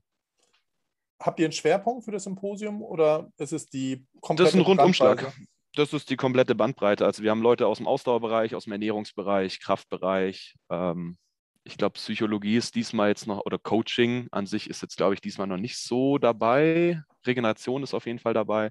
Also das, was halt die NSCA alles beinhaltet oder der Beruf des Athletiktrainers. Da wird von allem was dabei sein. Ja. Äh, eine, eine letzte Frage, die mir so äh, persönlich noch so ein bisschen auf dem Herzen liegt. Ähm, da taucht dann in der, in der Sponsorenliste taucht Perform Better und, und Riva auf. Zumindest wir in unserem Podcast kriegen dann immer so ein bisschen, bisschen Schluck auf, weil das ja die Menschen sind, die FMS und, und Neuroathletik promoten. Gibt es da eine geschäftliche Nähe oder wie seid ihr da zusammengekommen? Weil bisher hört es sich ja zu meiner großen Freude ähm, sehr wissenschaftlich orientiert hm. an. Ja, das ist es auch. Also das wird auch durch die Sponsoren nicht verändert. Ähm, fast jede Organisation und fast jede Konferenz hat Sponsoren. Also egal, wenn du jetzt äh, European College of Sport Science, den ECSS, ist ja eine sehr große sportwissenschaftliche Konferenz, wenn du da hingehst, da sind dann auch Katapult äh, als Sponsor da oder Gatorade oder was auch immer. Das heißt, erst, das ist ganz normal. Perform Better ist es, weil ähm, in NSCA Amerika sind die auch schon seit Jahren Kooperationspartner. Also die stellen dann beispielsweise Equipment und so ein Zeug. Und in Deutschland ist jetzt die Besonderheit, dass eben Riva der Verlag, der Perform Better in Deutschland ist. Das heißt, das ist einfach nur ein Verlag. Ähm, das heißt, inhaltlich gibt es da eigentlich nicht unbedingt Überschneidungspunkte, aber eventuell, wenn dann von der NSCA was publiziert werden soll, das ist natürlich alles noch offen, dann wird das eventuell über den Riva Verlag laufen. Das heißt, ein Verlag an sich ähm, ist ja meistens ähm, kommerziell orientiert, das heißt, sie wollen Geld verdienen und deswegen publizieren die halt, was sie vielleicht denken, was Geld bringt. Und die Inhalte kommen aber dann von einzelnen Autoren. Das heißt, äh, einfach nur zu sagen, folgender Verlag ist irgendwie sketchy, wie man so schön sagt, ist halt schwierig zu sagen, weil ähm, die Qualitätskontrolle ist das kein Peer-Review Journal, wo jemand jetzt äh, wirklich ein, ja, weiß ich nicht, sein, sein Auge drauf hat. Deswegen gibt es Verlage, die publizieren vielleicht geile Bücher und vielleicht auch ziemlich beschissene Bücher. Ich kann vielleicht ein bisschen spoilern, aber wir werden auch äh, unabhängig der NSCA Germany äh, ein Buch beim Riva Verlag in naher Zukunft irgendwann mal rausbringen. Und das wird inhaltlich hoffentlich gut sein. Deswegen kann man da schon mal vielleicht die Skepsis ein bisschen beseitigen. Ähm, in, in jeder Zeitschrift, in jedem Buch gibt es wahrscheinlich gute und schlechte Artikel. Das muss man dann immer noch filtern. Das hat aber wenig mit dem Verlag zu tun. Ähm, und ansonsten sind die halt, wie gesagt, äh, Sponsor, so wie die IST Hochschule auch Sponsor sein wird von der NSCA Germany. Allein, dass die jetzt praktisch oder wir hier die Veranstaltung überhaupt, überhaupt halten dürfen und zum Beispiel dann auch unser Equipment für, die, für, die, für das Streaming nutzen können, ist ja auch eine Art Kooperation. Das heißt ja jetzt auch nicht, dass wir dann plötzlich irgendwie, weiß ich nicht, was ähm, da veranstalten zusammen, was man dann irgendwie als, als Vetternwirtschaft bezeichnen könnte. Also man nutzt halt das, was man hat. Und eine Kooperation heißt ja auch, dass man nicht alles vom anderen jetzt irgendwie übernimmt oder so. Und gerade der wissenschaftliche Anspruch, der wird bei uns auch bleiben. Also so wie du sagst, wenn man die Referenten anschaut, wenn man die Themen anschaut, da hatten wir ein Auge drauf, wer da kommt, worüber die reden. Wir haben bewusst manche Leute eingeladen, wir haben bewusst uns gegen manche entschieden. Und äh, das wird auch der Anspruch bleiben. Und das ist in Amerika genauso. Also wenn die ihre, ihr Journal rausbringen oder selbst das Coaching Journal, was ein bisschen weniger wissenschaftlich ist, ähm, die gucken schon, was da drin vorkommt, auch wenn jetzt manche Firmen halt Sponsor sind. Also da wird nie drinstehen, hier Gatorade, trink nur noch Gatorade und äh, mach nur noch Minibandtraining und lutsch an der Batterie oder so. Sowas würden die da niemals reinschreiben. Und das wird bei uns auch nicht so sein. Plus, es ist immer noch eine gemeinnützige Organisation. Also das finde ich auch ganz wichtig zu betonen das Hauptziel ist einfach das Vernetzen und dieses, dieser Praxistransfer. Da soll niemand dabei irgendwie sehr viel Geld verdienen. Ja, das, ist, das hat damit nichts zu tun, sondern auch ich als Referent werde bei der Konferenz keinen Cent verdienen. Und das Ding kostet ja auch nichts. Ich glaube, daran merkt man es auch schon, dass wir jetzt keine finanziellen Interessen verfolgen. Die ja, die ja absolut legitim wären bei bestimmten Themen. Simon, ich danke dir. Wenn man die Zeit überbrücken will bis zum ähm, 4. Dezember ist meine Empfehlung, man googelt mal Simon Gavenda, Evidenz von Trainingsempfehlungen für ein Hypertrophie-Training. Simon, ist das Open Source oder kann man dich auf diesem Wege ein bisschen unterstützen? Äh, ich weiß ehrlich gesagt nicht, ob das Open Source ist. Ähm, könnte sein. Aber ansonsten ResearchGate. Genau. ja. Jawohl. Simon, lieben, lieben Dank ähm, für deine Zeit, für deine hochinteressanten Einblicke. Gerne. Und wie sich das gehört, die letzten Worte gehören dir. Äh, ja, dann vielleicht noch äh, Thema Zeit überbrücken bis Dezember. Ähm, es gibt ja noch den Fitnesswissenschaftsrat, der regelmäßig ähm, sich trifft und auch Vorträge hält. Ich glaube, monatlich machen die was. Und äh, vor einer Woche lief erst wieder einer und da ist jetzt die ähm, Aufzeichnung auch online. Da kann man auch mal auf fitnesswissenschaftsrat.de gehen und mal gucken, was die so treiben. Da sind manche Referenten auch dabei, die dann auch bei der NSCA sprechen werden. Da kann man sich dann schon Eindruck verschaffen vielleicht. Und immer hochspannende Themen, Abnehmen, Krafttraining, Ausdauer, was halt so die Leute interessiert. Ja, top. Simon, lieben, lieben Dank und ähm, dann freue ich mich auf Dezember. Ja, Bis danke dahin. für die Einladung. Hat Spaß gemacht. Mach's gut. Danke. Ciao. So nämlich. Was ich vergessen habe zu sagen, das müssen wir an dieser Stelle nachholen. Wer den, ich habe dem Simon nämlich versprochen, ich teaser ihn an. Jetzt teaser ich ihn nach. Ähm, der, der Simon ist nicht nur Dozent an dieser IST in Düsseldorf, wie man jetzt in dem Interview hören konnte. Er ist auch Doktor, und das finde ich nach wie vor das Allergeilste, der ist Doktor in Hypertrophie. Der hat seinen Doktor über so ein Hypertrophie-Trainingsprogramm geschrieben. Ähm, alleine deswegen muss das schon ähm, ein großartiger Mensch sein. So. Ähm, und was noch, was noch, was noch, was noch? Eins, zwei, drei. Irgendwas wollte ich noch erzählen über den Simon. Ja, und ist er. Ähm, er ist eine Maschine. Guckt euch den mal an, das ist eine Maschine. Ist, ähm, er hat sein Herz an Cheerleading verloren. Oder an, an Acrobatic Cheerleading. An die Cheerleader oder an die. Ja, ja also er ist, ähm, er ist auf jeden Fall äh, weiter unten in der Pyramide. Also der, ja, ist, äh, wenn ihr den, genau, wenn ihr, wenn ihr den Simon dann jetzt mal, mal googelt oder Insta stalkt, dann wisst ihr, warum der unten steht und hochschmeißt und ähm, sich keiner findet, der ihn auffängt. Aber das nur am Rande. Ähm, nee, also ich fand es ein sehr, sehr angenehmes, sehr, sehr angenehmes Interview mit dem Simon. Happy, vielleicht kannst du nochmal ähm, da so ein, zwei Sachen zur, zur NSCA erzählen. Ist das was in der Sportwissenschaft? Ja, also prinzipiell ganz cool. Ich das, das Projekt, was die gestartet haben, finde ich ganz gut, denn das räumt mal so ein bisschen ähm, mit diesem rein wissenschaftlichen aus. Also wer sich so ein bisschen in der, äh, in der Sportwissenschaft auskennt oder damit zu tun hat, der bekommt es ja mit. Also die Universitäten bilden Leute aus, keine Frage, aber ähm, das Hauptaugenmerk vieler Universitäten liegt halt tatsächlich auf der Forschung. Das bedeutet Wissenschaften und Transfer bleibt dann gerne mal so ein bisschen auf Strecke. Also wird viel Basiswissen beigebracht, ähm, wissenschaftliches Wissen, um wissenschaftlich zu arbeiten, um wissenschaftliche Mitarbeiter zu, ähm, äh, zu, zu bauen. Ähm, am Ende ist es etwas, manchmal etwas wenig praxisorientiert. Also ich kenne das ja selber aus meinem Studium, man kommt aus dem Studium raus und ähm, weiß eine ganze Menge, aber die PS auf die Straße zu bringen, ähm, ist häufig schwierig. Und das, die, das, Prakt, das praktische Training und das, was da wirklich passiert, das sieht am Ende anders aus.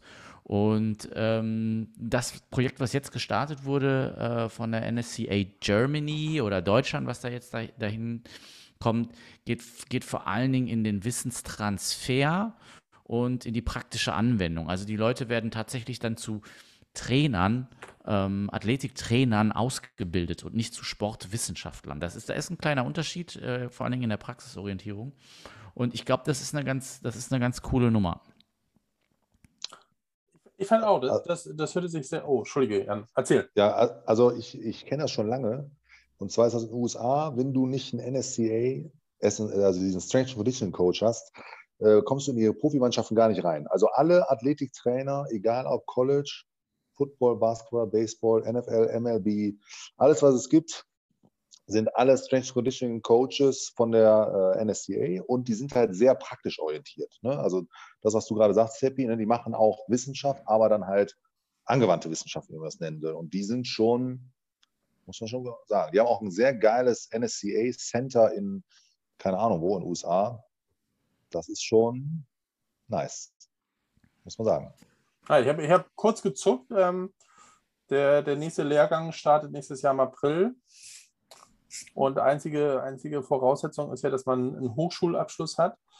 Dann buddel ich nochmal meinen Magister aus ähm, und halte ihn dann nochmal an die Kamera. Ja, das ist tatsächlich so. Also für die Leute, die ja jetzt so ein, ihr habt ja gerade den ähm, das Interview gehört, man braucht nicht unbedingt einen sportwissenschaftlichen Abschluss. Man kommt da rein, wenn man einen Hochschulabschluss hat.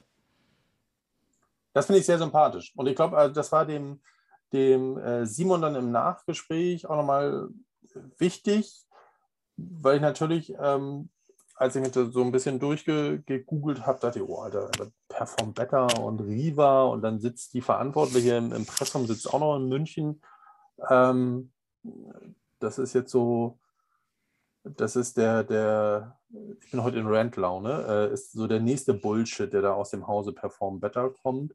Äh, das hat der Simon dann ja so ein bisschen gerade gebogen und hat gesagt, naja, ey, jeder nimmt Sponsoren für sein, jeder nimmt Sponsoren für sein, ähm, für, für sein, sein, Projekt, für, für sein, sein Projekt, Projekt und für sein Symposium. Ähm, und wenn man sich dann anguckt, okay, bis 2030 hat man noch so eine Transferperiode, dass ein Hochschulabschluss reicht und ab 2030 wird das dann nochmal so ein bisschen strenger und ähm, man muss dann eine Vorqualifikation aus dem Bereich Sportwissenschaften haben. Dann geht das, glaube ich, in die, in die richtige Richtung. Ähm, mit, der, mit der IST hat dann die NSCA, glaube ich, auch einen sehr ähm, guten und seriösen Partner hier in Deutschland, der, der Stefan Geisler oder Professor Geisler, der macht da schon gute Arbeit. Ähm, das, das darf ruhig, ruhig gesagt werden. Meine Befürchtung kam nur dazu, ne, ich habe jetzt mich in letzter Zeit öfter mit Jonas unterhalten, dass die Sportwissenschaften natürlich auch so ein bisschen die gleiche Problematik haben, wie es auch in der, in der Physiotherapie ist, dass da viele Dinge ähm, über genau solche Wochenendkurse abgefertigt werden und es eigentlich Zeit dafür ist, dass das profunde universitär ausgebildet wird. Ne, und dann bist du nicht ähm, nach Wochenende 1 bist du Level 1 blub, blub, blub Coach und nach Wochenende 2 bist du Level 2 Coach. Und wenn du dann noch zweieinhalb Stunden ähm, in eine Online-Schulung investierst, dann bist du auch noch Recovery Expert bei Blackroll. So, Ey, da müssen wir wegkommen. Richtig, richtig. Und das ist ja ein Schritt, der versucht wird, damit zu gehen. Also, dass man halt eben von diesen, äh, von den Wochenendkursen und den selbsternannten Personal Trainern, die dann irgendwo an, im Leistungssport landen, weil sie Connections haben über Vitamine, ähm, die da dann ihr Unwesen treiben. Ähm, auf der anderen Seite hast du die, die Sportwissenschaftler, irgendwelche Laborratten, sag ich mal so, die von Praxis nicht viel Ahnung haben, aber äh, wissen, wo was steht.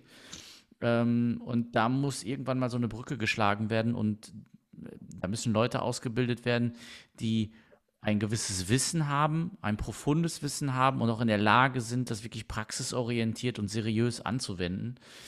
Ähm, und da ist das zumindest ein Schritt in die richtige Richtung. Wir müssen gucken, wie sich das entwickelt. Obwohl, jetzt müssen wir ja die Lanze für die SBT brechen.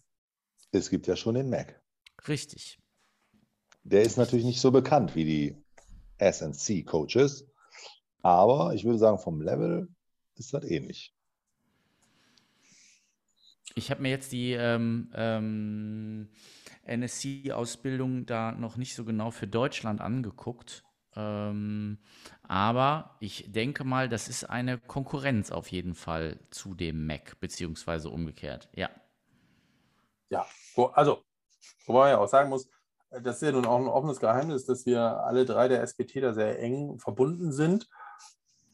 Aber man kann ja auch mal, wenn andere Leute geile Sachen machen, äh, das erzählen. Nachdem wir auch genügend oft erzählen, wer alles Scheiße baut und Leute ähm, callen, dass das Scheiße ist, muss ich sagen, also IST, alles, was ich bisher gesehen habe, sehr gute Sachen.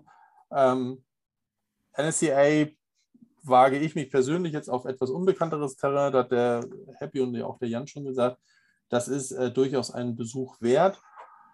Und wenn man sich dann die Dozentenliste da anguckt für, das, ähm, für dieses Symposium am 4. und 5. Dezember, dann ist das schon mal ein verheißungsvoller Auftakt, würde ich sagen. Ähm, nichtsdestotrotz ist der Mac auch geil. Alleine weil der wahre Recovery-Experte Happy dort nämlich äh, präferiert. Ach du meine Güte, der auch noch. Der auch noch. Ja. Ja, man guckt sich das, wir gucken uns das jetzt erstmal an. Ne? Wie, sich das, wie, sich, wie sich das entwickelt. Der, der, der Schritt, der wichtig ist, ist, dass, und das ist ja das, was, äh, was Jan gerade ganz gut, der Kirstein Jan gerade ganz richtig gesagt hat, ist so, dass die, dass die Idee eigentlich schon länger da war, die Sportwissenschaftler ein bisschen mehr praxisorientiert auszubilden und so eine ähm, so einen Bereich reinzubringen, also, also erstmal praxisorientierter reinzubringen. Und das Besondere an der SPT, was ein Alleinstellungsmerkmal ist, dass die medizinische Seite da nochmal speziell beleuchtet wird. Denn ähm, das sage ich halt ganz gerne mal so ein bisschen provokant. Ähm, du hast auf der einen Seite die, die Athletiktrainer die ganz gerne mal ähm, draufhauen und dann hast du die Physios auf der anderen Seite, die das Ganze wieder gesund kraulen sollen. Und ähm, dass ein, ein Wissen, der ähm, ein, ein gutes medizinisches Basiswissen oder ein physiotherapeutisches Wissen ähm, fehlt vielen Sportwissenschaftlern und fehlt gegebenenfalls auch den Leuten, die diese NCSA-Nummer machen. Und da glaube ich, sind wir von der SPT noch sehr gut aufgestellt, gerade eben, weil wir halt diesen doch sehr medizinischen Sportphysio noch im Background haben ähm, und den mit dem, mit dem sehr eher sportlich orientierten Mac noch ganz gut ergänzen können. Also da haben wir einfach ein bisschen mehr Basics im Hintergrund. Also ein geiles Gesamtpaket. Machst du, machst du den Sportphysio bei uns, dann gehst du zur NSCA, machst du deinen Abschluss da und dann kommst du zum Mac und dann bist du, glaube ich, auch bereit für die Weltherrschaft. Ja, die Frage, ja, genau. Die Frage ist halt, woher du kommst. Ne? Bist du ein Physio, dann ist genau dieser Weg eigentlich gar nicht mal so schlecht oder du gehst diesen Weg ähm, äh, Sportphysio, Mac und dann NSCA. Bist du, bist du eher der, der Turnlehrer oder der Sporty?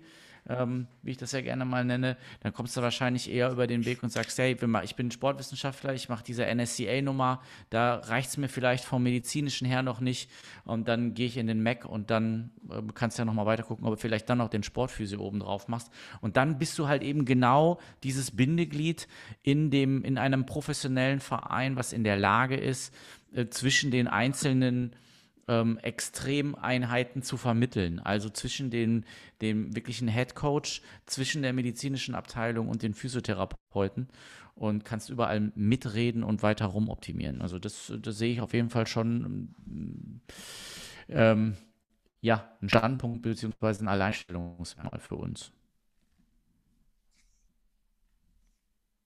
Oh. Word is bound. Jan, hast du da noch was zu sagen? Das war eigentlich perfekt dargestellt. Das ist genau das. Ne? Also das fehlt ja in den meisten Mannschaften, fehlt einer, der so beides Bridging kann. the ne? gap. Ja. Genau, den Bridging the Gap Man. Cool, Männer. Dann danke ich euch für eure Zeit. Wir sind hier schon wieder bei äh, schnuffeligen 75 Minuten angekommen. Ich glaube, da, da haben wir dann die, die Woche, die wir hinten dranhängen, ganz gut aufgeholt. Ähm, Jan, vielen, vielen Dank. Vielen Dank für deine. Einblicke. Ähm, dann äh, denke ich in, in 20 Folgen wieder, Gerne. oder? Dann machen wir da mal so eine gewisse, eine gewisse ähm, Regelmäßigkeit. Achso, ich habe auch noch was. Ich habe auch, ah, ich habe auch noch was. Ich darf was äh, zu Sehne erzählen. Und zwar zu Sehne und Gewichtheben. Ähm, hat nicht die, die, die ähm, German Masters Weightlifting Abteilung vom BVDG die haben, glaube ich, so ein bisschen Mitleid mit mir. Ähm, haben gesagt, komm, lass bleiben mit dem Gewichtheben, aber ähm, mit Verletzungen kennst du dich ja vielleicht aus. Also, wer Lust hat, sich ein bisschen was über Sehnenrehabilitation anzuhören, in dem spezifischen Kontext Gewichtheben, der ist herzlich eingeladen. Sonntag, der 14. November um 17 Uhr ähm, über das Portal von, von German Masters Weightlifting ähm, machen wir ein kleines Webinar und ich äh, freue mich auf jeden, der, der vorbeikommt, so ein bisschen über Sehnenpathologie, ein bisschen Sehnenrehabilitation und zusammen mit der Patricia Rieger, die gerade bei mir in Behandlung ist und versucht, ihr Patellaspitzensyndrom wieder loszuwerden, gucken wir mal, was da so ähm, ein, zwei Ansätze sind. Den Link dazu findet ihr in dem Instagram-Profil von German Masters Weightlifting. Sehr cool. So Cool. nämlich. Die wollen dich alle. Ja, aber keiner will bezahlen. Achso. ja, ey. Ähm, ähm, Du musst dich Erst- Osteopath nennen. ja, nee, Ja. Erst, erst musst du für deinen Namen arbeiten und dann arbeitet dein Name für dich. Kling, kling, 5 Euro. DO. Ja. Ja, auch. Und ich, ich hätte es vielleicht auch nicht 101 äh, Sehne nennen sollen, oder, sondern die Sehne unter Osteop der osteopathischen Betrachtung.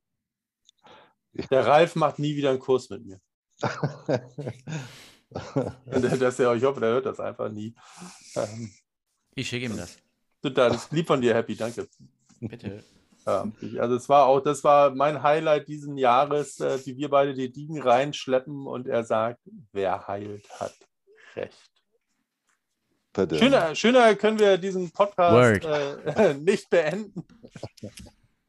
In diesem Sinne hoffe ich, dass äh, für euch da draußen was dabei war. Ganz lieben Dank an Jan und ganz lieben Dank an Happy. Und Jan, wie sich das gehört, gehören natürlich dir die letzten Worte heute. Mir Hier. das Wort zum Donnerstag. Um 22.22 Uhr. 22. Boah. Tada. Zufall oder Code?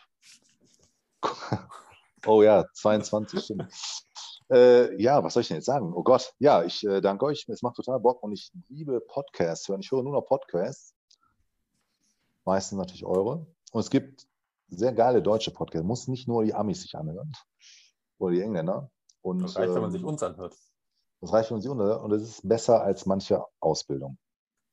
In kurzer Zeit viel Brain Food. Sehr geil. Das stimmt. Ja. Vielen Dank Jan. für die Props.